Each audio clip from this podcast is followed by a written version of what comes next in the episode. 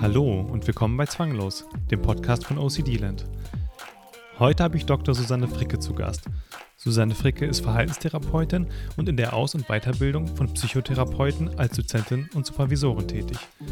Zuvor hat sie als leitende Psychologin in der Klinik für Psychiatrie und Psychotherapie des Universitätsklinikums Hamburg-Eppendorf mit Schwerpunkt Angst- und Zwangsstörungen gearbeitet.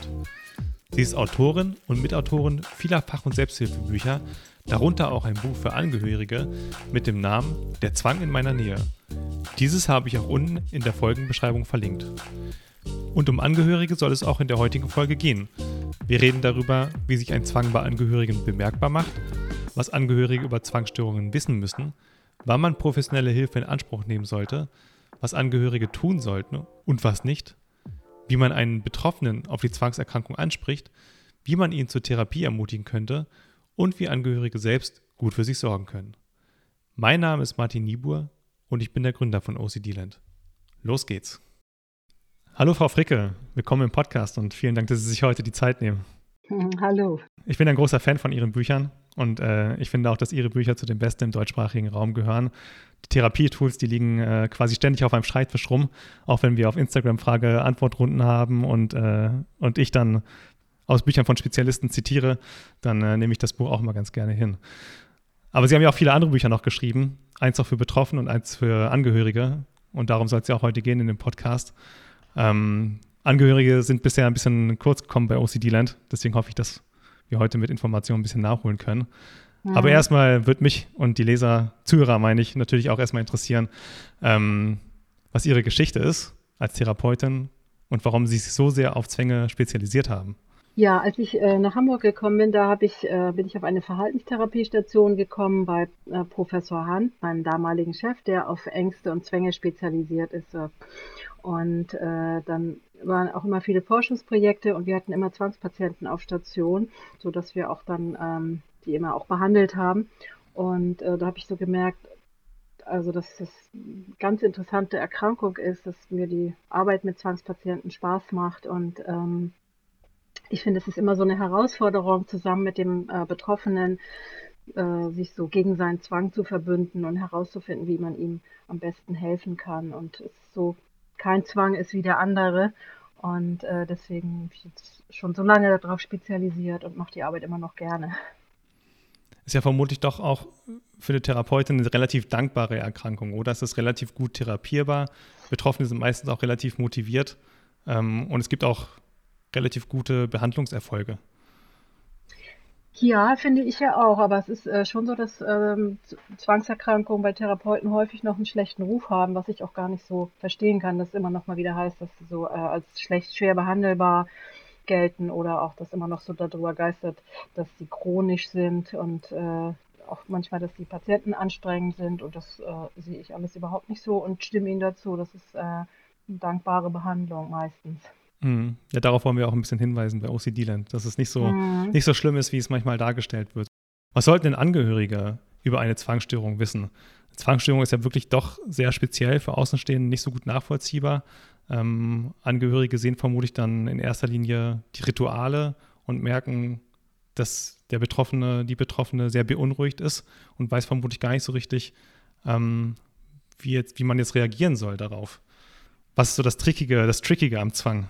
Ja, also ähm, für viele Außenstehende und auch Angehörige ist es oft schwer nachzuvollziehen, was so für Betroffene ja im Grunde auch schwer nachzuvollziehen ist. Wieso macht da jemand was, wo er genau offensichtlich weiß, dass es unsinnig ist? Und äh, das können Angehörige dann oft nicht verstehen äh, wenn sie mit der Erkrankung konfrontiert sind oder werden dann auch ungeduldig und, und denken so, meine Güte, jetzt bei, bei Kontrollzwängen beispielsweise, du siehst doch, dass der Herd aus ist, nun lass das doch mal. Und das ist äh, für Betroffene natürlich umso schwieriger, weil die sich das ja selber auch sagen und äh, sich dann auch noch mehr schämen und, und äh, ein schlechtes Gewissen auch den Angehörigen gegenüber haben. Und ähm, also deswegen finde ich es immer für ganz wichtig für Angehörige, ähm, dass, dass, äh, dass dass das zur Zwangserkrankung dazugehört, dass es so den einen Teil gibt im Kopf, so bildlich gesprochen, der weiß, dass es Unsinn ist, und der andere Teil, wo dann der Zwang sitzt, ähm, der dann sagt, nein, du musst es doch machen, du musst die Rituale doch ausführen. Und ähm, ich versuche das auch immer ähm, so mit Beispielen. Das kennen ja die meisten auch, äh, auch von, also aus dem ähm, gesunden Bereich, wenn man zum Beispiel auf Reisen geht, dass man dann immer wieder guckt, na jetzt neuerdings bei Flugreisen habe ich meine Corona-Unterlagen dabei und dann auch äh, sicher das eine oder andere Mal nochmal extra guckt, obwohl man eigentlich weiß, man hat sie dabei. Äh, man ist dann angespannt und man macht es dann trotzdem mal. Und das ist natürlich so ein Alltagsbeispiel, aber das macht es so ein bisschen deutlich, wo man das selber auch so kennt. Man weiß, dass es unsinnig ist und muss das trotzdem machen. Und äh, wenn man das dann so hochrechnet und äh, bei Betroffenen dann weiß, ist natürlich noch viel schwerer ausgeprägt. Ne? Mhm. Sie hatten es gerade schon angedeutet, ähm, Kontrollrituale, das ist das, was natürlich auch sehr sichtbar ist für, ähm, für, für Angehörige von Betroffenen. Wie machen sich denn Zwangsstörungen sonst noch im Zusammenleben bemerkbar? Also äh, es gibt ja so ganz viele verschiedene Symptome bei Zwängen. Äh, die meisten, die häufigsten sind ja Waschzwänge und Kontrollzwänge. Ähm, also bei Waschzwängen ist zum Beispiel so, je nachdem, was das für ein Thema ist, dass äh, ein Betroffener dann Angst hat, sich mit Krankheiten zu infizieren und dass er dann zum Beispiel möchte, äh, dass der Angehörige bestimmte Waschrituale einhält oder wenn er nach Hause kommt, sich erstmal äh, erstmal die Kleidung wechselt, sich die Hände wäscht oder manchmal auch noch duscht oder sich mit Sakrotan desinfiziert. Ähm, ja, das zum Beispiel bei äh, Waschzwängen, bei Ordnungszwängen ist dann so, dass äh, eine bestimmte Ordnung nicht durcheinander gebracht werden darf oder der, der Angehörige dann auch lieber keinen Besuch bekommt oder äh, in Schubladen nichts rausnimmt oder der Betroffene dann immer genau alles inspiziert, was der Angehörige macht, um zu sehen, dass die Ordnung nicht durcheinander gebracht wird. Bei mentalen Zwängen oder bei, bei ähm, ja, Grübelzwängen sagt man ja, da ist ja auch ein ganz häufiges, dann doch sichtbares Ritual, das Rückversicherungsritual, ähm, mhm. wo dann auch Angehörige sehr häufig gefragt werden, um halt diese Ungewissheit irgendwo aufzulösen. Zum Beispiel, also bei sexuellen Zwangsgedanken, aggressiven Zwangsgedanken, Beziehungszwängen, dann wird dann doch gefragt, ja, ähm, also ich habe mich hat zum Beispiel gestern eine Instagram-Nachricht erreicht, da hat jemand gefragt, ähm, die wurde von der Freundin gefragt, ähm, ob bestimmte Sachen bei sexuellen Zwangsgedanken nicht irgendwie doch normal wären, ähm, ob ich das bestätigen könnte, dass das normal ist und mhm. hat quasi sogar noch die Rückversicherung an mich irgendwo weitergegeben und meinte dann auch, ja, ich möchte sie doch nur beruhigen. Ich möchte mhm. sie nur beruhigen. Und das mhm. ist ja mhm. auch, ich meine, das, was jetzt Leute mit Betroffenen von Waschzwängen machen, um sich zu beruhigen, dann waschen sie zum Beispiel viel ähm, und versuchen sich dort die, die Ruhe zu verschaffen, ähm, gibt es noch diese Rückversicherung. Mhm. Das ist ja auch etwas, ähm, wo quasi Angehörige unwissentlich so ein bisschen in den Zwang oder vielleicht auch sehr in den Zwang reingezogen werden. Mhm. Und gleichzeitig unterstützen sie ja damit den Zwang. Ja. Wollen Sie dazu noch ein bisschen was sagen? Mhm. Ja, das ist äh, was, ähm, was ähm, auch Angehörige häufig ja wirklich auch nervt, muss man schon so sagen, weil äh, bei, bei Rückversicherung, da geht es eben nicht um die Information wirklich, sondern äh, man möchte, es geht mehr um die Beruhigung und äh, häufig äh, ist die Antwort dann auch schon klar und wird aber immer noch mal wieder eingefordert und eingefordert. Und der Angehörige ist dann so ein bisschen auch in der Falle. Also einerseits möchte er den Betroffenen nicht hängen lassen und beantwortet dann die Frage wieder, wird aber andererseits dann auch äh, immer ungeduldiger. Und es kann auch manchmal noch sein, dass es dann auch nicht nur im persönlichen Kontakt, sondern dann wird beispielsweise der Mann bei der Arbeit nochmal angerufen und nochmal nachgefragt von der Betroffenen. Also das kann sich ziemlich weit erstrecken. Hm. Ähm, genau, ansonsten können ja auch noch andere Rituale auch übernommen werden. Also wenn es jetzt Kontrollrituale zum Beispiel sind oder auch Waschrituale, ähm, haben Sie da noch Beispiele, wie sich das auch bemerkbar machen könnte? Ja, zum Beispiel äh, gibt es auch so äh, Mithilfe, dass ähm, Betroffene bestimmte Tätigkeiten vermeiden, weil der Angehörige sie viel schneller machen kann. Es ist auch nachvollziehbar, dass jemand sagt, Mensch, ach, bevor ich jetzt eine halbe Stunde gucken muss, ob der Herd aus ist, kann ich nicht schon mal rausgehen und du machst es für mich. Dann dauert es ganz kurz, so dass Angehörige dann da auch ähm, mit eingespannt sind sozusagen. Mhm. Also können wir ja zwischendurch eigentlich sagen, ähm, sowohl Betroffene sind ziemlich überfordert von der Situation, das kann man nachvollziehen, aber Angehörige mhm. natürlich auch, weil sie gar nicht wissen, wie sie richtig darauf reagieren sollen. Und ähm, auch mit diesen wenn sie bei Rückversicherungen dann mitmachen, Rituale übernehmen, ja mhm. eigentlich auch den, den Zwang verstärken. Jetzt haben Sie ja. anfangs erwähnt, die Zwangsstörung ist ja mit professioneller Hilfe eigentlich sehr gut oder relativ gut therapierbar, also gehört zu den psychischen Erkrankungen, die relativ gut therapierbar sind. Was sollten denn Angehörige wissen über die professionelle Hilfe? Wann sollte man professionelle Hilfe in Anspruch nehmen und welche Therapieverfahren helfen denn überhaupt? Ja, also es gibt ja mittlerweile viele Selbsthilfebücher und wenn die Zwänge äh, vielleicht noch am Anfang sind oder nicht so stark ausgeprägt sind, dann kann natürlich ein Betroffener sich erstmal darüber informieren und Angehörige auch. Dann kriegen sie auch schon so etwas vermittelt, was sie eigentlich, wie sie eigentlich helfen können. Wenn sie aber merken, die Selbsthilfe reicht nicht aus, äh, es wird nicht besser oder wenn ähm, betroffene Angehörige merken, das Gefühl haben, nee, die, die Zwangserkrankung, die ist schon recht stark ausgeprägt im Alltag, schränkt beide oder nur den Betroffenen auch schon sehr ein, ähm, dann ist das eigentlich immer gut, wenn man sich professionelle Hilfe sucht.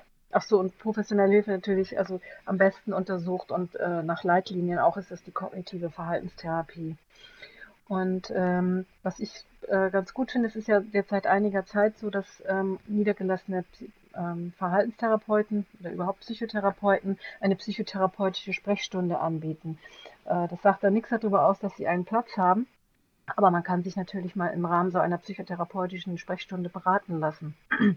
Auch dann gemeinsam mit dem Therapeuten besprechen, ist das eigentlich sinnvoll, dass ich professionelle Hilfe in Anspruch nehme, und dann kann man auch je nachdem überlegen, braucht jemand ambulant, teilstationär ähm, oder auch eine stationäre in der Klinik, in der spezialisierten. Oder man kann auch sonst überlegen, ist vielleicht auch die Kombination aus ambulant und Medikamenten ganz gut. Dann kann man sich da von so einer Fachperson eben beraten lassen und da kriegt man auch relativ schnell einen Termin. Ach, das ist ja kann dann selber für sich weiter überlegen. Mhm. Das wusste ich gar nicht, dass es da doch relativ schnell möglich ist, einen Termin zu bekommen. Ist das dann eine Stunde oder sind das diese, es gibt ja auch diese probatorische Sitzung, glaube ich, oder Sitzungen, mhm. das sind dann, glaube ich, vier oder fünf Stunden, wenn ich mich nicht täusche. Ist das das gleiche also, oder ist das nochmal was anderes? Nee. Es gibt, äh, ne, also es gibt jetzt neuerdings eine psychotherapeutische Sprechstunde und ich glaube, weil ich in diesem Abzeichnungsding ähm, nicht drin bin, ich glaube, man kann als äh, man kann drei psychotherapeutische Sprechstunden in Anspruch nehmen. Und das geht es mehr so um Beratung, Indikationsstellung, also äh, damit ist gemeint, was ist eigentlich die richtige Behandlung. Und äh, die probatorischen Sitzungen, die sollte man eher dann machen, wenn man schon weiß, ja, Chemie stimmt, der Therapeut hat einen Platz, bei dem möchte ich gerne bleiben, weil es dann richtig um vertieftes Kennenlernen geht. Da fragt der Therapeut viel und da muss, kann man auch schon Vertrauen aufbauen und äh, das würde ich nur dann machen, wenn ich bei der Person auch einen Platz hätte, weil sonst kommt man dann zum nächsten, muss alles nochmal wieder von vorne erzählen. Mhm. Sie meinten ja auch gerade, am besten sollte man eine Therapieform wählen, die irgendwo in der Leitlinie steht, also die auch mhm. wissenschaftlich mhm. irgendwo belegt ist. Ähm, jetzt wissen wir ja auch, dass es doch relativ schwierig ist, einen Therapeuten oder eine Therapeutin zu finden, die wirklich nach dieser Leitlinie therapiert. Was wären, was wären denn Ihre Tipps auch für Angehörige, die jetzt zum Beispiel unterstützen wollen, einen Therapeuten zu finden? Wonach, worauf sollte man achten, um wirklich jemanden zu finden, der auch angemessen eine Zwangsstörung therapiert? Ja, also ich finde, es gibt, äh, wenn man zum Beispiel übers Internet sucht, gibt es ja viele Suchmaschinen. Ähm, da können die Therapeuten, also in manchen oder in vielen können die Therapeuten ihre Spezialisierung angeben. Und äh, wenn jemand auf 15 psychische Erkrankungen spezialisiert ist, äh, dann ist das schon aus meiner Sicht keine Spezialisierung mehr. Also da würde ich zum Beispiel, das ist schon mal so eine Möglichkeit zu gucken, ähm, wie viel gibt der Therapeut eigentlich an oder die Therapeutin. Und dann ähm, also wenn man dann eine psychotherapeutische Sprechstunde hat, das ist ja dann erst wie so ein Erstgespräch auch. Ähm, wenn man dann bei jemandem bleiben kann, dann oder auch am Telefon kann man natürlich schon mal fragen, ob sich derjenige mit Zwängen auskennt, äh, ob er auch Exposition macht. Das ist ja so die wichtigste Methode im Rahmen einer Therapie von Zwangsstörungen, ob er schon viele Patienten behandelt hat mit Zwangsstörungen. Genau, es ist auch schon, das finde ich, höre ich auch immer mal wieder von Patienten, wenn die am Telefon gefragt haben, dass auch äh, Therapeuten dann sagen, so, na nee, mit Zwangsstörungen kenne ich mich nicht so gut aus. Also ähm, von daher denke ich, man kann es direkt ansprechen und kriegt auch häufig dann eine ehrliche Antwort, wenn der Therapeut oder die Therapeutin sich nicht auskennt. Okay, ja, vielen Dank. Das ist, glaube ich, eine, eine wichtige Nachricht. Ähm, ich hatte, ich hatte ja Ihr Buch zur Vorbereitung gelesen und ähm, da haben Sie auch noch Punkte angebracht, was einer Therapie auch im Wege stehen könnte. Also sowohl auf Angehörigenseite als auch auf ähm, Betroffenenseite. Also es ist dann doch nicht so einfach zu sagen, okay, ja, jetzt, jetzt wissen wir, es ist eine Zwangsstörung, ähm, jetzt geht man zur Therapie und dann ist der Zwang mal schnell und einfach weg.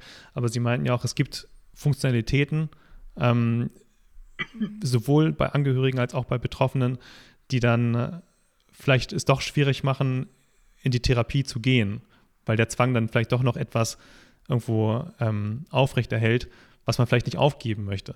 Ich glaube, Sie hatten gesagt im Buch, ähm, es ist zum Beispiel ein Angehöriger, der nicht möchte, dass der Sohn auszieht, wenn der Zwang dann besiegt ist. Also dann Schwierigkeiten zum Beispiel, mhm. sich vom mhm. Sohn zu trennen.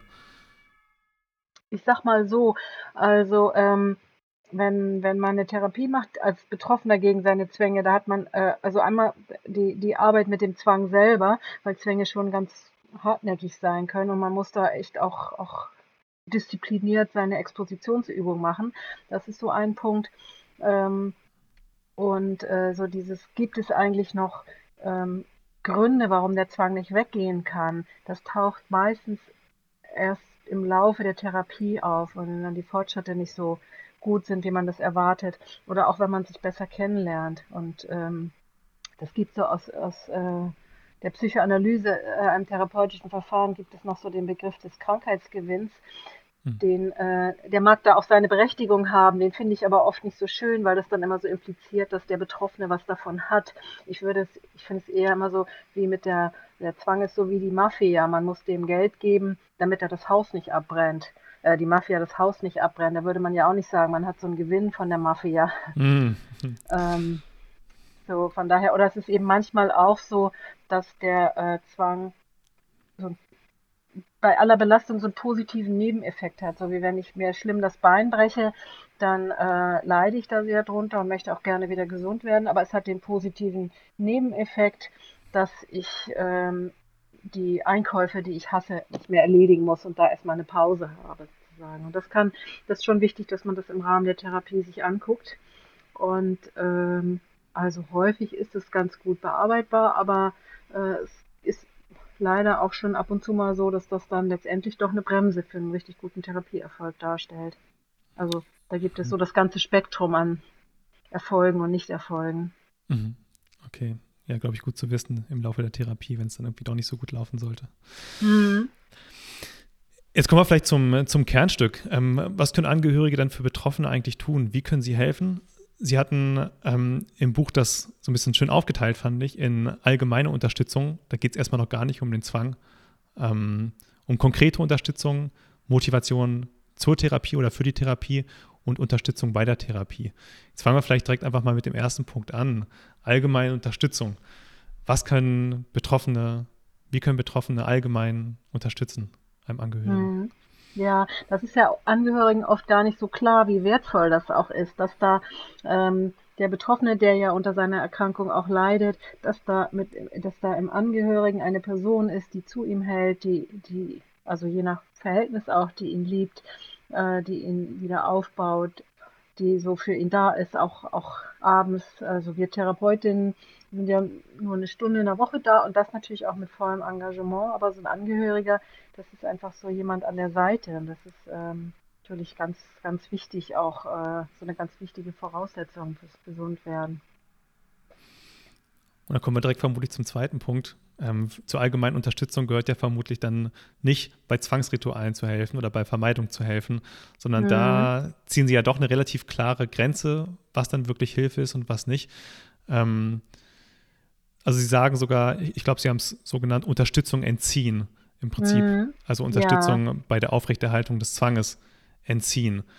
Das kann ja für, oder ist vermutlich für Angehörige dann doch sehr, sehr hart teilweise, wenn dann, wenn man sieht, der, derjenige leidet irgendwo, ähm, möchte vielleicht eine Rückversicherung haben oder möchte vielleicht, dass ein Ritual übernommen wird. Und damit muss man dann aufhören, wenn man die Besserung möchte. Mhm. Mhm. Ja, ja, das ähm, Vertrackte ist, dass Angehörige da oft so reinrutschen. Und das ist ja auch, also es ist ja, hat ja auch einen guten Kern. Also wenn sich jemand das Bein bricht, ähm, dann hilft man dem ja auch. Aber man weiß, das wächst irgendwann wieder zusammen und dann ist die Hilfe, hört die auch wieder auf. Äh, beim Zwang ist das aber nicht so. Das ist so, der, der Zwang ist ähm, da auch, der nimmt erst den kleinen Finger und dann will der immer mehr haben. Und das machen Angehörige auch die Erfahrung, zu denken, so Mensch, da ist jemand in Not, man gibt mal eine Rückversicherung oder man übernimmt mal was, äh, wie man auch sonst was für jemanden übernimmt. Ähm, und dann äh, geht es eine Zeit lang gut und dann reicht es aber nicht mehr. Und das liegt nicht daran, dass der Betroffene so gierig ist, sondern das liegt daran, dass der Zwang immer mehr verlangt. Und so rutschen die Angehörigen da aus einer eigentlich freundlichen, hilfsbereiten Motivation heraus äh, da rein und äh, unterstützen dann den Zwang. Ich sage es in Therapien oft, das ist so wie wenn man einem Alkoholiker noch das Bier kauft, äh, weil der so leidet. Das ist irgendwie so einerseits verständlich, aber andererseits äh, hilft man dem dann auch nicht. Und beim Zwang ist es genauso. Und da ist es oft äh, sinnvoll auch, ähm, das finde ich mal ganz wichtig, dass Angehörige es mit den Betroffenen absprechen, mhm. dass sie für sich überlegen, äh, was zum Beispiel, was nervt mich dann am meisten oder wo möchte ich gerne am ehesten mal raus ähm, und dann kann man das ja gemeinsam absprechen. Zum Beispiel, dass man sagt, ähm, ich möchte dir nur noch drei Rückversicherungen am Tag geben. Und dann sagt der Betroffene vielleicht, oh nee, das ist mir zu schwer. Ähm, und dann einigt man sich auf fünf. Mit der Möglichkeit aber, dass es dann, ähm, dann in absehbarer Zeit vier und dann drei und dann zwei und dann eine und dann gar keine mehr gibt. Und mhm. äh, das ist natürlich, dass wenn man das jetzt ohne Therapeut abspricht im Rahmen einer Therapie, ähm, nimmt der Therapeut das ja auch auf, bespricht das mit dem Therapeut, äh, mit dem Betroffenen oder auch äh, in einem Dreiergespräch mit einem Angehörigen. Da kann man dann auch dann gucken, was ist dann passend. Mhm. Wie würde man denn reagieren, wenn jetzt ähm, der Betroffene noch nicht in Therapie ist und vielleicht auch noch nicht sich bereit fühlt, etwas daran zu ändern? Also wenn er wirklich sagt, hey, naja, ich brauche diese Rückversicherung. Ähm, mhm. Ich brauche die, die, Waschrituale. Wenn du nach Hause kommst, dann musst du dich zu Hause, musst du dich erstmal waschen. Ähm, mhm. Ich kann mhm. damit nicht ohne. Sollte man dann trotzdem hart bleiben? Also, ähm, also wichtig finde ich immer, wie gesagt, die gemeinsame Absprache oder die Ankündigung auch. Aber mhm. ähm, das ist immer so, dass, dass äh, das ist immer so das Schwierige für Angehörige, finde ich. Dass, ähm, also die haben ja auch, die Angehörigen haben ja auch ein eigenes Leben und haben auch ihre eigene Grenze. Und das darf dann nicht immer alles der Erkrankung nur untergeordnet werden. Das heißt also, wenn ein Angehöriger sagt, äh, meinetwegen diese hundertfache Rückversicherung am Tag, die macht mich wahnsinnig, ich möchte das nicht mehr und wir müssen jetzt einen Weg finden, wie wir das reduzieren, dann ist es ja schon sehr nett vom Angehörigen, dass er seine Hilfe nicht von einem Tag auf den anderen einstellt, sondern sagt, äh, ich möchte mit dir einen Kompromiss finden, wie wir damit umgehen, aber es muss auch um mich gehen, nicht nur um die Zwangserkrankung. Ich finde es eigentlich sehr gut, dass die da direkt darauf hinweisen, ähm, dass auch wirklich der Angehörige irgendwo ein Recht hat, sein Leben mhm. so ein bisschen mhm. zurückzubekommen. Ähm, ich glaube, das ist eine wichtige Sache, weil sich viele wirklich vermutlich dann den Vorwurf machen. Das ist vielleicht beim Alkoholiker dann irgendwo ähnlich oder vielleicht ist es anders, mhm. weil es einfacher nachvollziehbar ist. Ähm, ja, zum einen ist es ja wirklich so, man verstärkt den Zwang einfach dadurch weiter. Das heißt, es hat ja auch dann wirklich irgendwo niemand was davon. Und man macht ja auch noch sein eigenes Leben dann mhm. sehr, sehr schwierig, wenn man immer weiter unterstützt und sein eigenes Leben dann auch noch dem Zwang des anderen unterordnet. Ja. Mhm. ja, ich, und äh, mhm. es wird eben auch nicht besser. Es wird dann auf Dauer längerfristig eher schlechter, ne, für alle Beteiligten. Ja, ja. Ja, das ist dann so, erstmal sehr hart, kurzfristig auch, ähm, mhm. für den Angehörigen auch, aber langfristig mhm. vermutlich die bessere Alternative. Mhm, ja. Ja. Sie haben auch darüber geschrieben, wie man gut ins Gespräch kommen könnte, wenn man jetzt bei einem Angehörigen vermutet oder vielleicht noch nicht darüber gesprochen hat, dass es jetzt eine Zwangserkrankung sein könnte, ähm, dass man sich Sorgen macht. Sie haben geschrieben, mhm. naja, dass Betroffene da vielleicht reserviert reagieren könnten, wenn, wenn das angesprochen wird. Wie, was würden Sie denn dazu raten, wie man ins Gespräch kommen könnte, wenn man jetzt die Vermutung hat, man hat hier einen Angehörigen oder man hat hier einen Betroffenen an seiner Seite, der vielleicht unter einer Zwangsstörung leiden könnte oder dass es vielleicht schon offensichtlich ist. Ja, mhm.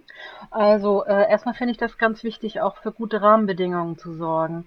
Also und sich äh, zum Beispiel auch zu einem Gespräch zu verabreden, zu sagen, ähm, du heute nach dem Abendbrot hast du noch mal Zeit, dass wir noch mal kurz reden können.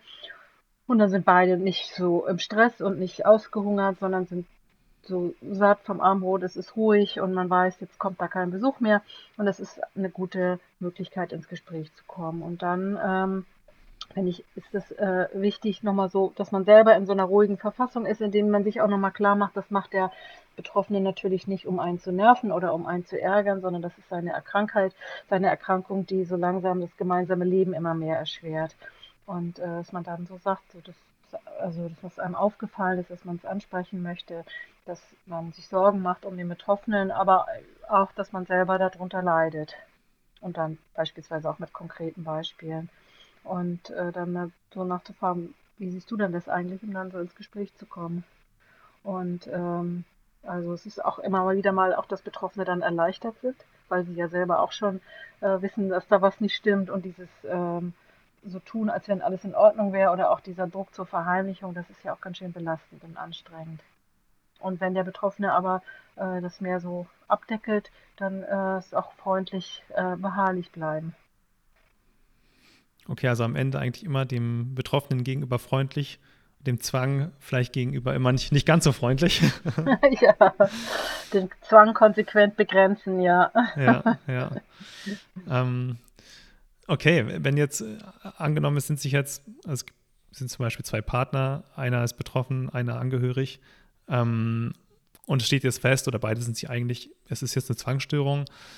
Wie könnte denn äh, ein Angehöriger einen Betroffenen motivieren, zur Therapie zu gehen, wenn sich vielleicht, wenn es der Betroffene noch Vorbehalte hat, vielleicht, sagt vielleicht, ich möchte nicht zur Therapie, ich bin noch nicht verrückt ja. oder so schlimm ist es jetzt noch nicht, kriegt das, krieg das selber hin, aber der Angehörige fühlt sich vielleicht so auch selbst belastet damit und denkt, es wäre vielleicht doch die, die bessere Wahl, die Zwänge sind stark, doch zur Therapie zu gehen.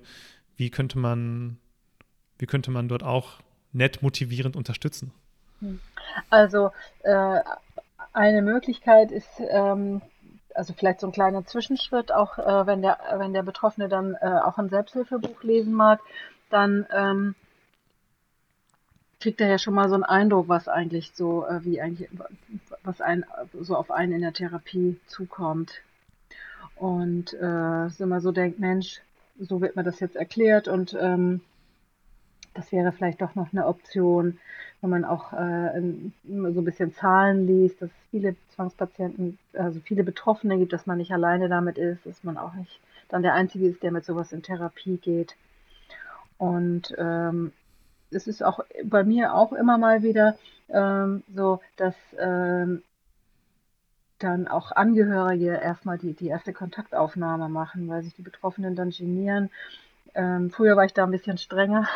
da habe ich gesagt, nein, das muss der Betroffene machen, aber ich finde das auch völlig, finde es auch sehr nett und entgegenkommt, wenn Angehörige dann schon mal so vorfragen und ähm, gucken nach Terminen und dann äh, auf diese Weise auch den Betroffenen das dann erleichtern, äh, vielleicht so für zu einem Erstgespräch zu kommen, um erstmal so einen Eindruck zu bekommen.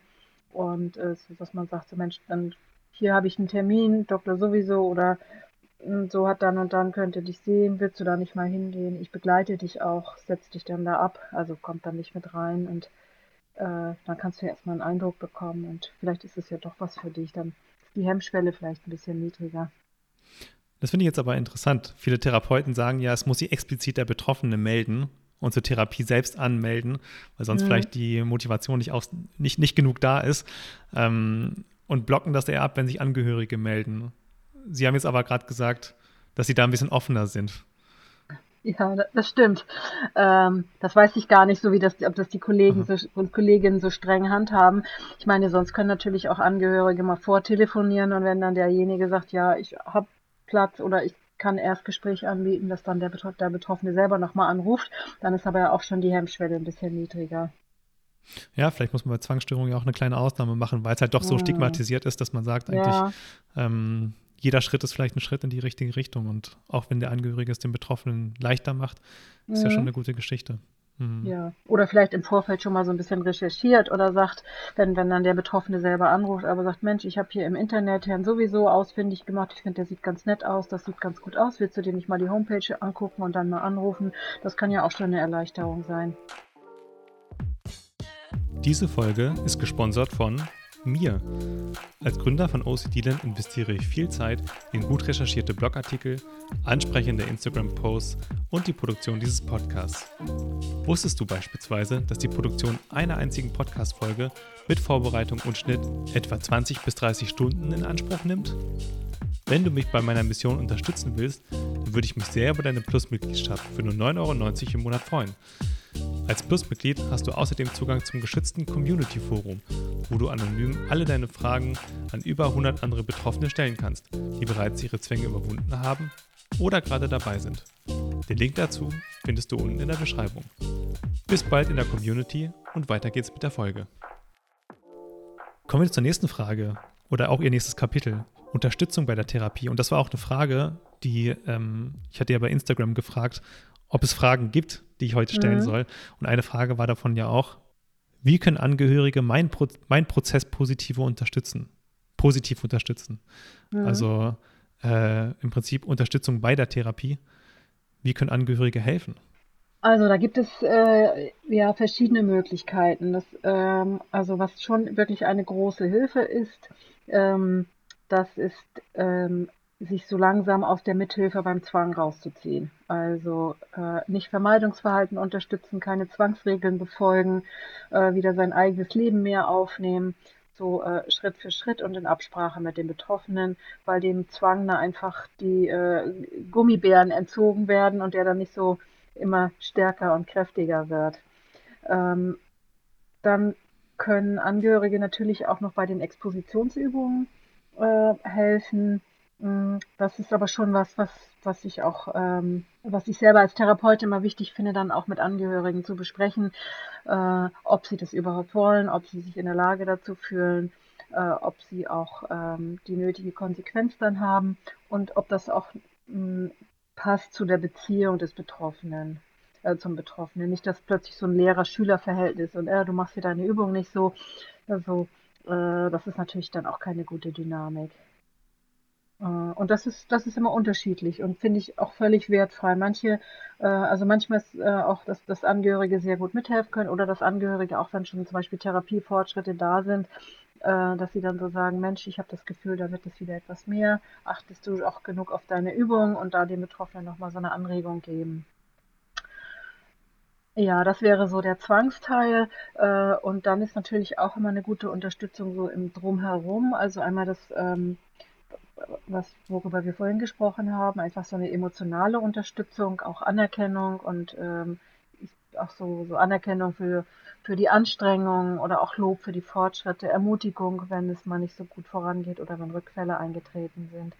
Und natürlich auch so alle Seiten, was nicht so mit dem Zwang zu tun hat, zu stärken. Also äh, die Beziehung besteht ja nicht nur aus Zwang, aber dass man dann zum Beispiel sagt, Mensch, ähm, wenn die beiden gerne Ausflüge machen, und das durch den Zwang auch geht, dass man trotz des Zwanges geht, dass man dann mal einen Ausflug initiiert und, und also auf diese Weise so Kraft tanken kann, so beide, also sowohl der Betroffene als auch der Angehörige. Das ist auch immer eine wertvolle Hilfe, finde ich.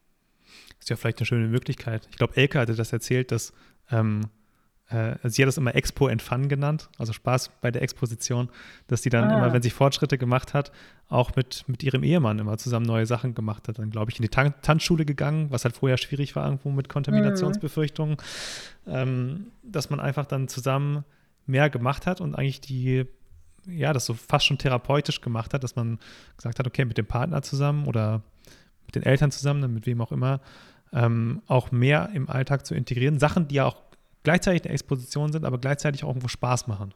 Ja, ja, ja. schöner Ausdruck, finde ich ja super. ja, die Elke. Mhm. genau, ähm, was sie aber auch im, im Buch hervorheben, und das finde ich auch sehr wichtig und, und gut, dass sie das tun, und wir hatten es ja auch schon ein bisschen angesprochen, ist, Angehörige müssen sich ähm, selbst ja auch schützen. Was können denn Angehörige tun? Auf, in einem Kapitel sagen sie, Angehörige müssen vor allem auch sehr auf sich selbst achten. Das hatten wir gerade schon ein bisschen gesagt. Grenzen abstecken, ähm, den Zwang nicht zu sehr unterstützen. Gibt es sonst noch mhm. Sachen, die, die, die, da wichtig sind?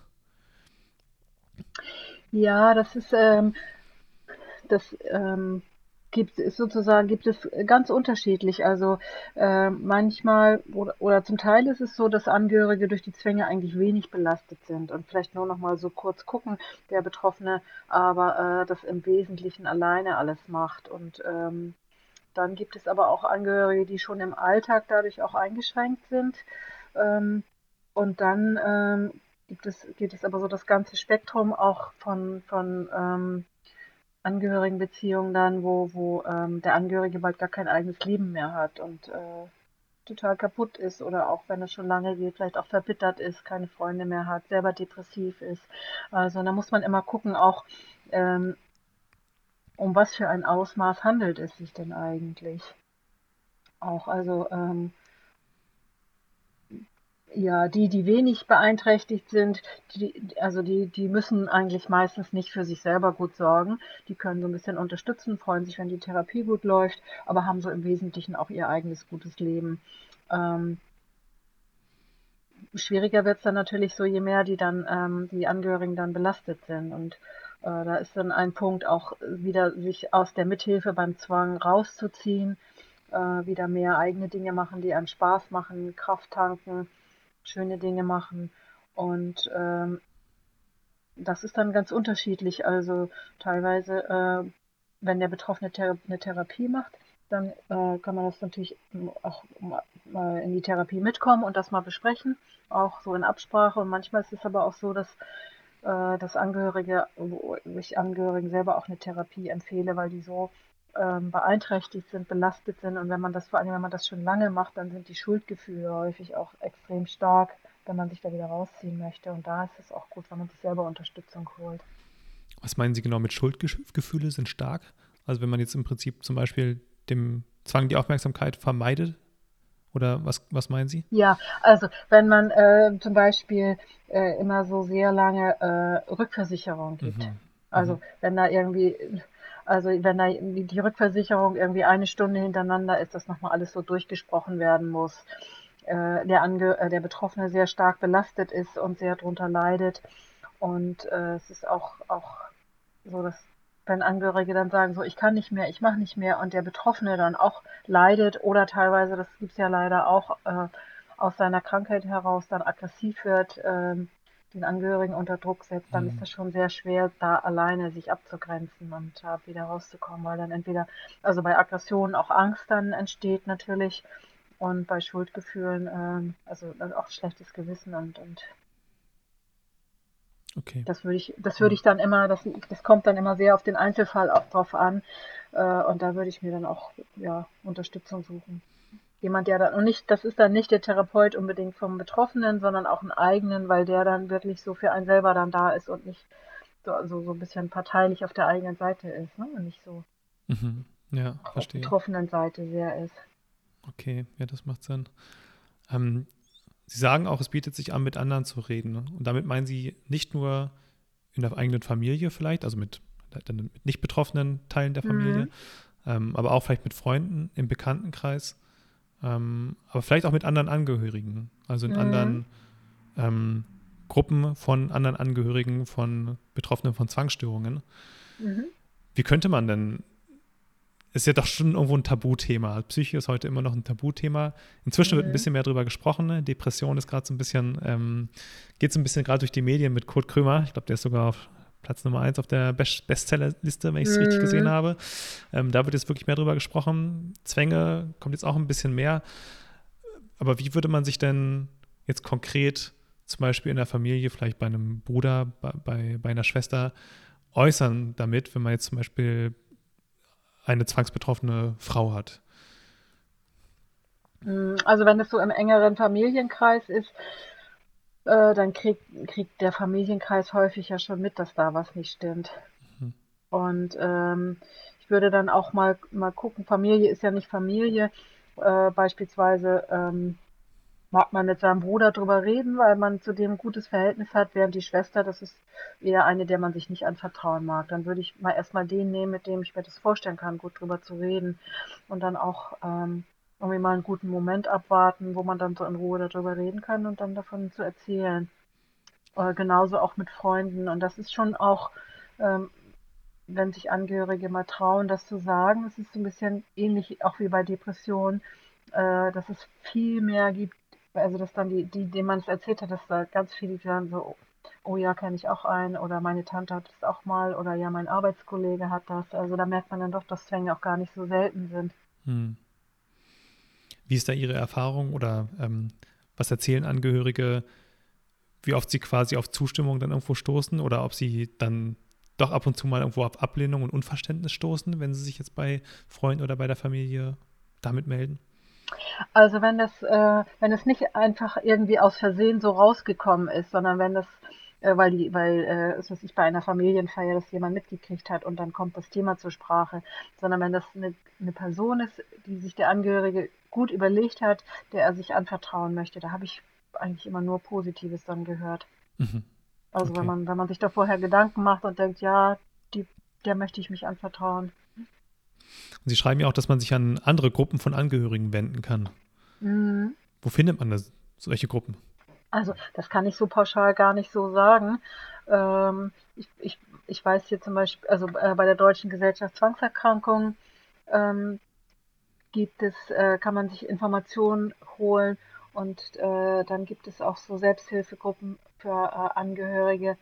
Ähm, es gibt so einen Verband der Angehörigen, ich weiß jetzt aber leider die Abkürzung nicht. Mhm. Äh, kann man aber googeln. Das ist ein Verband der Angehörigen und äh, die haben auch in vielen Städten äh, so Angehörigengruppen. Also entweder zu Zwängen oder überhaupt zu psychischen Erkrankungen oder gemischte. Ähm, also da würde ich mal so mehr googeln. Und dann könnte man auch zu Angehörigengruppen gehen von Nichtzwängen zum Beispiel. Ja, würde ich mal, würde ich mal gucken. Also das ist sicher was. Äh, es gibt ja auch häufig jemanden, der da so Ansprechpartner ist und äh, mit dem vielleicht vorher mal zu telefonieren. Mhm. Das kommt natürlich auch darauf an, weil man so bei unterschiedlichen Erkrankungen ja ganz unterschiedliche Probleme auch hat Mhm. mit, mit der Erkrankung. Da würde ich mich erstmal, glaube ich, informieren, ob ich denke, dass meine Probleme, meine Anliegen da in dieser Gruppe auch richtig aufgehoben sind. Mhm. Okay, verstehe. Dann kommen wir jetzt auch schon zu den äh, Fragen aus der Community. Eine hatte ich zwischendurch schon gestellt. Mhm. Ähm, ein paar waren auch ein bisschen äh, problematisch. Da hatten wir vorher schon mal ein bisschen äh, drüber gesprochen. Mhm. Ähm, ich fange einfach mal mit der ersten an. Die erste Frage ist, ich würde mir wünschen, dass sich mein Partner mehr mit dem Thema beschäftigt. Also der Partner ist anscheinend ähm, betroffen. Aber wie mache ich das? Ja, also ich hätte die Frage jetzt anders interpretiert. Ich höre das nämlich schon auch öfter mal, dass eine betroffene Person sagt, ich möchte gerne, dass sich mein Angehöriger da mehr dafür Ah, interessiert. da können wir vielleicht über beide sprechen. Ja, ähm, Dann ja. machen Sie erstmal Ihre Interpretation. Mhm. Ja. Also ich würde in beiden Fällen eigentlich äh, gucken, ob man äh, auch eine gute Gesprächssituation ähm, erwischt und dann äh, vielleicht da auch ins Gespräch kommt. Das ist so ein Einstieg. Ich weiß es aber auch so von, von ähm, anderen Patienten, von anderen Patientinnen, äh, ich kenne es eigentlich mehr, dass die Männer sich zu wenig damit beschäftigen, die männlichen Angehörigen, deswegen sage ich es jetzt so rum, wo dann äh, die ähm, Patientinnen auch zum Beispiel äh, ein Selbsthilfebuch dem Partner gegeben haben und äh, dass der sich mal darüber informiert und äh, sie dann auch beharrlich geblie geblieben sind, bis dann der Partner das gelesen hat. Wobei es auch manchmal ähm, auch natürlich Enttäuschung gibt, aber da würde ich auch als, als Betroffene mh, es hängt vielleicht auch so ein bisschen davon ab, wie energisch man dabei ist. Also äh, Mhm. wenn man da etwas energischer sagt, mir ist es aber wirklich wichtig, dass du mal das liest oder dass man sagt, wenigstens Kapitel 1 und 2 oder so, damit du mich besser verstehst, das wäre wichtig für unsere Beziehung. Ähm, da, da würde ich auf jeden Fall Mut machen. Man hat nicht eine Sicherheit, dass es klappt, aber mit mehr, mit mehr Beharrlichkeit kommt man da weiter. Eine sehr gute Leseempfehlung für Angehörige ist ja vermutlich auch einfach Ihr Buch. Ähm, also da steht ja auch wirklich von vorne bis hinten eigentlich alles drin, was Angehörige wissen muss. Von was sind eigentlich Zwang Zwangsstörungen, wie bleiben sie, wie werden sie aufrechterhalten und äh, wirklich alle Sachen, die wirklich explizit für Angehörige wichtig sind. Nicht nur für Betroffene, sondern einfach eine kurze Zusammenfassung, was Zwänge eigentlich sind, aber auch dann die Sachen, die wir jetzt hier besprochen haben, was Angehörige machen können, wie sie damit umgehen sollen. Ähm, weil dazu steht ja in den meisten Selbsthilfebüchern eigentlich, würde ich sagen, gar nichts. Hm, Oder fast ja, gar nichts. Also oft ist da so ein kleines Kapitel, wie Angehörige unterstützen können, aber uns ist das aufgefallen beim Schreiben des Buches auch, äh, dass die Angehörigenperspektive ja wirklich auch nochmal eine eigene ist. Ne? Mhm, mhm. Ja, es hat mich auch überrascht. Es war auch das erste Buch, was ich gelesen hatte für Angehörige speziell. Und ähm, ich habe mich dann ja wirklich mal in diese Perspektive reingesetzt und dachte, ja, es ist wirklich, es ist schon irgendwo wichtig, dass man sich auch auch abgrenzt. Diese Abgrenzung aus meiner Sicht ist sehr, sehr wichtig und ich finde es einfach schön, dass sie das relativ deutlich und klar zur Sprache gebracht haben, dass es auch wichtig ist und dass es ja auch nichts hilft, wenn man weiter nachgibt und, ähm, und man sich daher dieses Recht dann auch rausnehmen sollte. Hm. Ist vielleicht ein bisschen drastisch formuliert, aber ich glaube, ähm, Angehörige können das gut, Mhm. gut dann nachlesen im Buch. Ja. Ja, wobei die Beispiele, die, die, also ich hatte das jetzt äh, in der letzten Zeit nicht mehr, dass das ein Thema war, weil viele Angehörige, ich hatte zufälligerweise jetzt viele Angehörige, die sich selber schon informiert hatten. Mhm. Ähm, ich finde mittlerweile auch, ähm, also seit es OCD-Land gibt, äh, möchte ich da mal so auch wirklich Werbung für OCD-Land machen, weil ähm, da sich Angehörige natürlich auch sehr gut informieren können zu dem Thema, äh, zu dem Zwangsthema, was jetzt gerade akut ist. Oder natürlich auch Betroffene, wenn die Frage andersrum verstanden wird. Mhm. Ähm, weil sie das ja auch, äh, das ist dann nicht so lang wie so ein Buch, ne? Also das ist viel leichter zugänglich und ähm, man setzt sich mal hin. Derjenige, der möchte, dass der andere sich informiert, der sucht die passende Seite in OCD-Land raus und sagt hier, ich brauche mal fünf Minuten oder zehn Minuten, kannst du das mal bitte lesen. Mhm. Ja, vielen Dank. So, und dann hat man ja auch schon viel Information, das Wichtigste drin. Mhm. Stimmt. Ja, aber aktuell, wie gesagt, zu Angehörigen haben wir wirklich das allererste, was wir, glaube ich, machen zu Angehörigen, ist jetzt dieser Podcast. Ähm, deswegen kann ich es nur empfehlen, das Buch von Ihnen, Frau Fricke. Ähm, da stehen viele Sachen drin, die für Angehörige wirklich sehr, sehr wichtig sind. Okay, für die andere Seite hatten wir eigentlich schon drüber gesprochen. Ne? Ähm, dann, äh, also, wenn ein hm. Betroffener möchte, dass sein Angehöriger ihn besser versteht und der Betroffene hat Waschzänge, dann kann er zum Beispiel ähm, OCD nachlesen, wie das eigentlich so ist. So, also muss ja nicht unbedingt was speziell für Angehörige sein, sondern wenn es erstmal darum geht, sich auch zu informieren. Ne? Ja, ja, der Waschzangenartikel, der steht noch aus, aber der kommt demnächst. ah ja. genau. Aber zu anderen Artikeln haben wir ja schon mhm. einiges. Mhm. Genau. Ähm, okay, äh, das hatten wir auch schon ganz kurz angesprochen. Eigentlich, wie kann man den Angehörigen darauf hinweisen, dass etwas mit ihm nicht stimmt? Da hatten Sie ja schon gesagt, am besten irgendwo das Gespräch in einer ruhigen Minute mhm. suchen. Ja. Mhm. Und dann ja. auch äh, sich in dem, auch sich vorbereiten, indem man auch Beispiele nennt.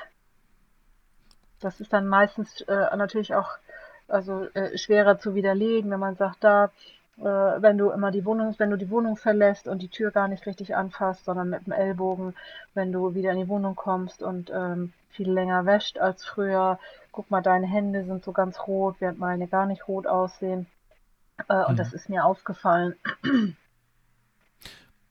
Wo Sie jetzt Beispiele sagen, macht es vielleicht auch Sinn, Beispiele von ähnlichen oder anderen Zwängen zu bringen, wo man dann sagen kann, hey, ich habe im Internet das und das gelesen, das und das sind andere Zwänge, die machen sich so und so bemerkbar. Kennst du das von dir auch ähnlich?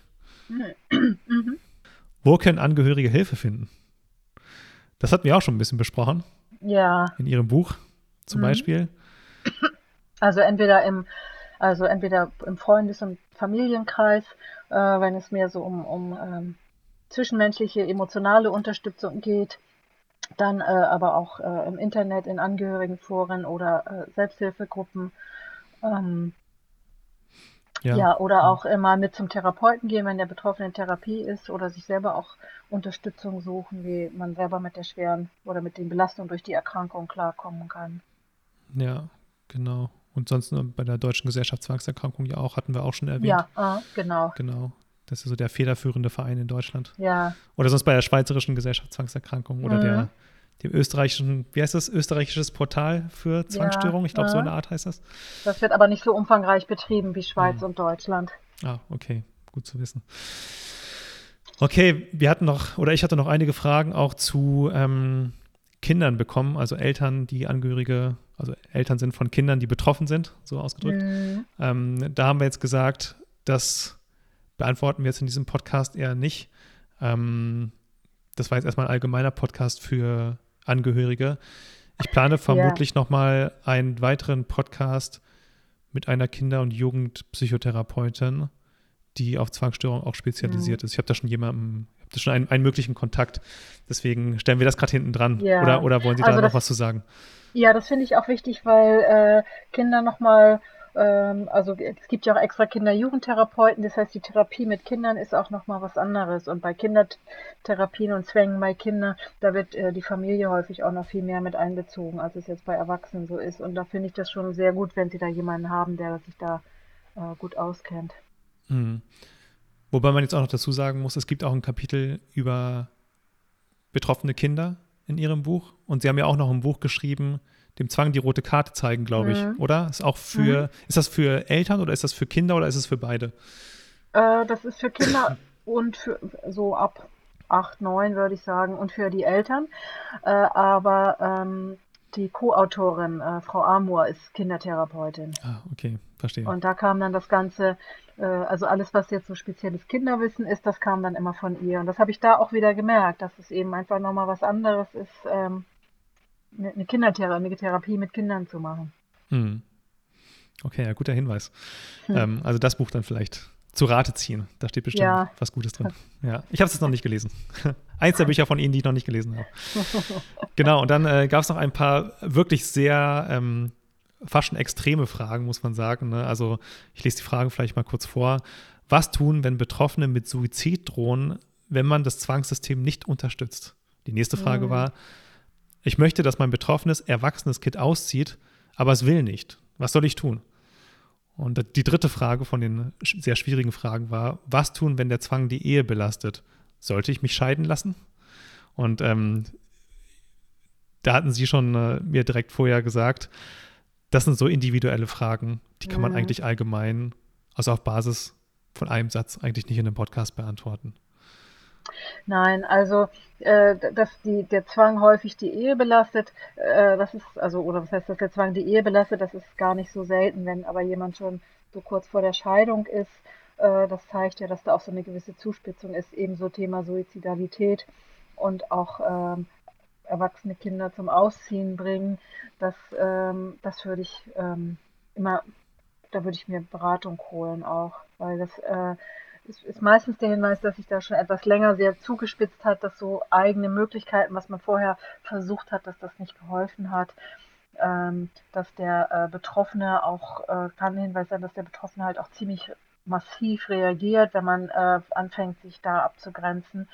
Und äh, da ist es gut, dass man jemanden an seiner Seite hat, mit dem man das äh, okay. verändern also, will. Mh, unbedingt Beratung holen dann. Ähm, ja, ja. würde ich, würd ich schon sagen. Mhm. Ja, ja, hört sich so an.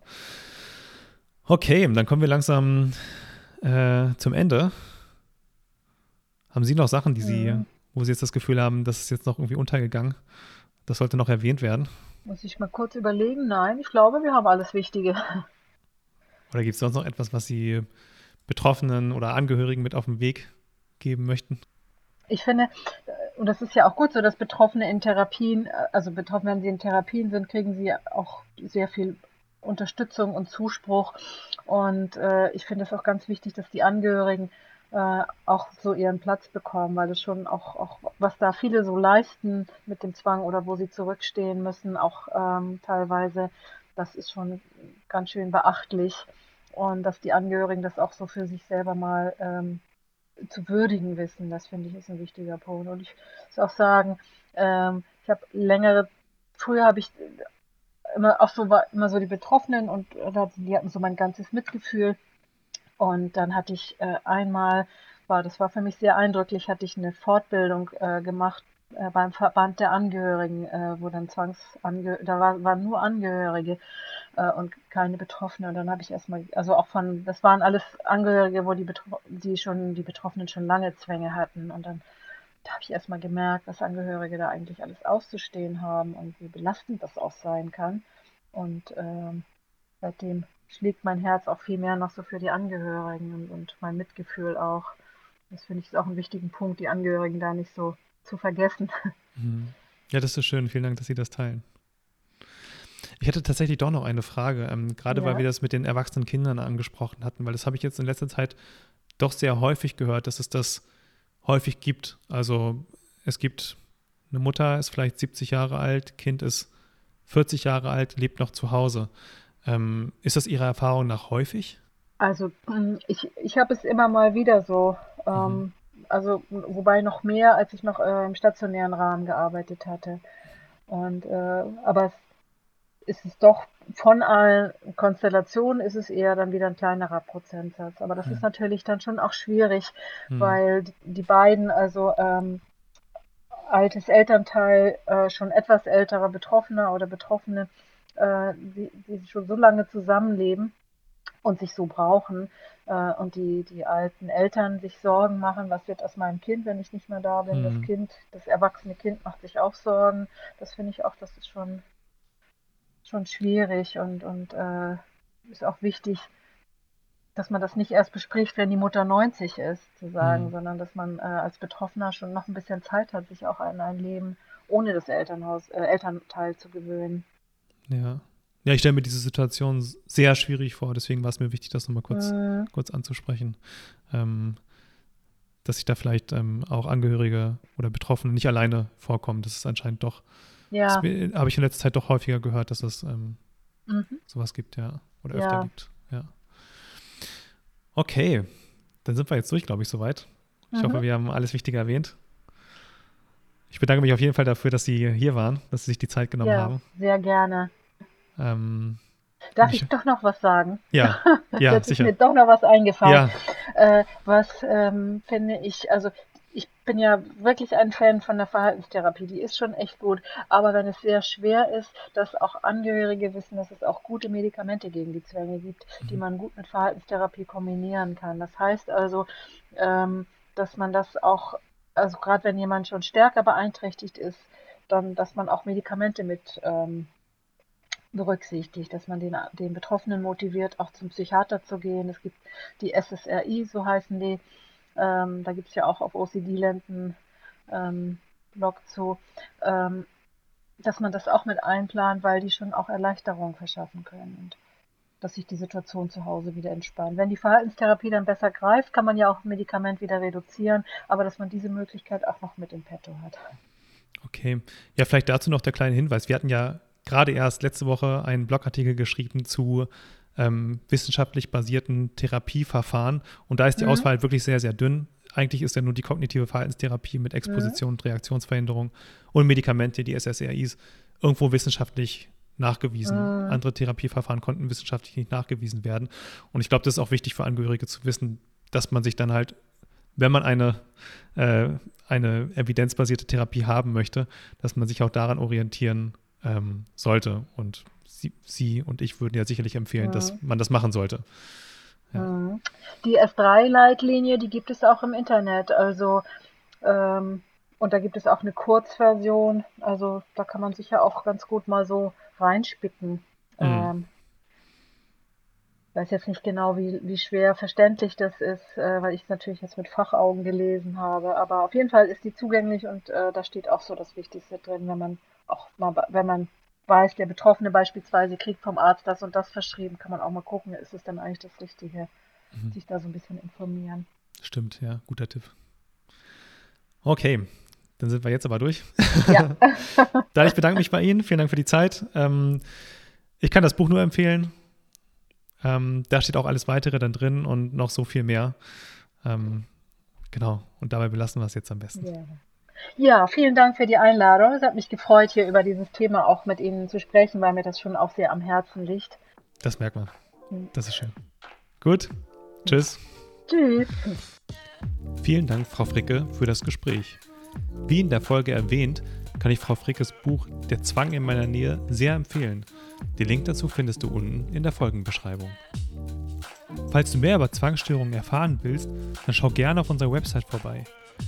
Dort findest du neben vielen umfangreichen Blogartikeln und Berichten von Betroffenen auch eine sehr aktive Recovery-Community. Wenn du also brennende Fragen oder Interesse an einem Austausch mit anderen Betroffenen hast, dann fühle dich herzlichst eingeladen, ein Teil unserer Recovery-Community zu werden. Bitte bedenke, dass weder unser Podcast noch eines unserer sonstigen Angebote ein Ersatz für eine psychotherapeutische oder ärztliche Behandlung ist. Falls du unter einer psychischen Erkrankung leidest, suche bitte einen Arzt oder Psychotherapeuten auf. Bis zur nächsten Folge.